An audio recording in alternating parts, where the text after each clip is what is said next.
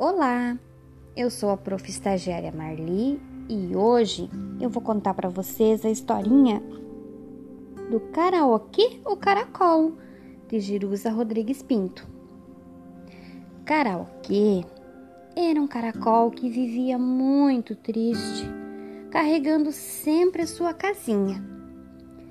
Ele queria ter asas como a borboleta azul para voar de flor em flor Karaokê também queria cantar como o canarinho amarelo, mas não conseguia.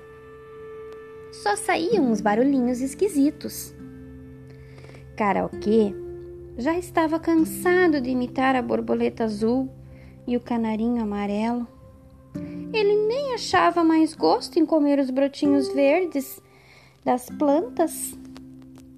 Então, os bichinhos do bosque foram pedir ajuda ao doutor Sapo. Karaokê respondeu: Eu quero voar como a borboleta azul e cantar como o canarinho amarelo, mas não consigo. Só vivo carregando minha casinha. O doutor Sapo explicou ao karaokê.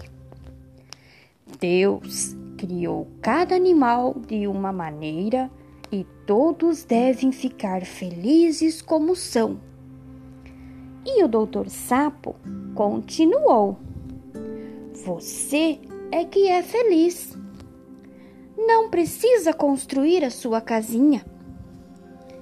Karaokê então pensou, pensou e viu que o doutor Sapo tinha razão.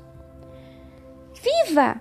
Eu tenho a minha casa, disse ele.